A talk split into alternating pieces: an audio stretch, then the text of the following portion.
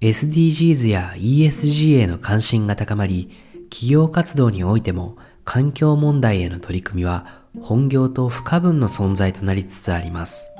また、 LinkedIn でも Climate Change、Sustainability のキーワード検索でヒットする職種が増えており、多くの企業で環境問題を専門とする人材への需要が高まっています。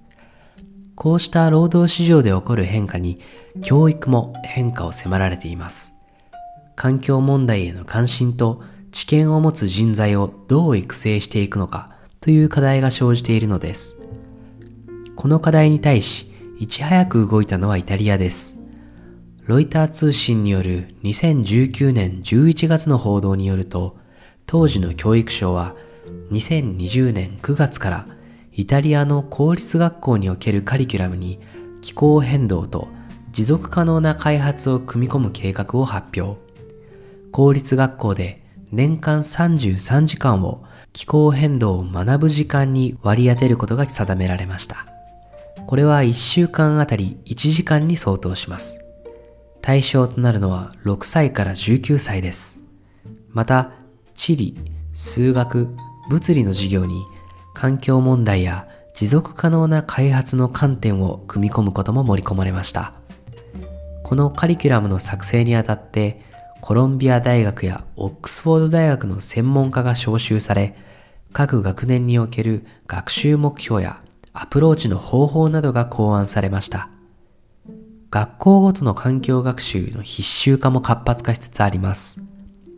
イギリスのガーディアン氏の2020年9月28日の記事によると、イギリスシェフィールド大学では5年以内に学部に関係なくサステイナビリティ関連の単位取得を必修化する計画とのこと。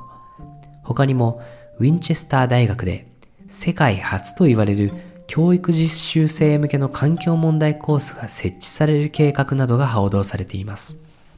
一方、イギリスキール大学は地理学のカリキュラムを環境問題を考慮し抜本的に改革。この大学が初めて設置したサステイナブル教育部門の責任者曰く、地理学のカリキュラムはこれまで石油、ガス産業に焦点を当てた内容だったのを持続可能なアプローチを取り入れ SDGs に沿う形でカリキュラムを刷新したそうです。さらにイギリスではイタリアと同様に義務教育課程における環境学習の必修化が検討されています。冒頭でも触れましたが、今、労働市場では環境問題、サステイナビリティへの取り組みの知識、スキルを持つ人材の需要が高まっています。例えば、 LinkedIn で climate change というキーワードでグローバル企業が集積するシンガポールで求人を検索してみると、2021年4月下旬時点で313件の求人がヒット。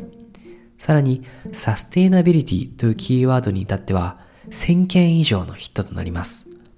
では、どのような役職が掲載されているのかというと、例えば、大手コンサルティング企業、アーンストヤングは、気候変動、サステイナビリティサービスに関わる求人を掲載。一方、ゲーミングデバイスメーカーのレイザーでは、サステイナビリティマネージャーを募集。このほか、サステイナビリティソリューションのコンサルタント、サステイナビリティ金融サービス人材、気候変動ポリシー専門家などの求人が掲載されています。レイザーのサステイナビリティマネージャーを例に、どのようなスキルが求められているのか外観してみますと、この役職の主な責務は、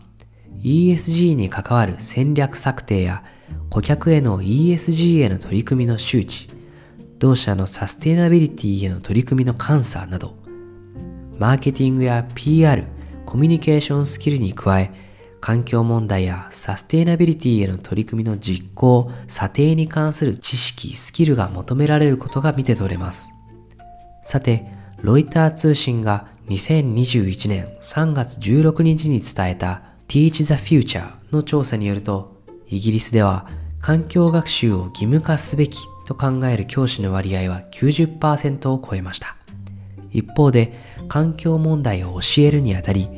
自身がトレーニング不足だと感じる教師の割合も70%以上と高い割合であることが明らかになっています。こうした難しい課題も含め、環境問題の深刻化で、労働市場と教育は今後どのように変化していくのか、その動向から目が離せません。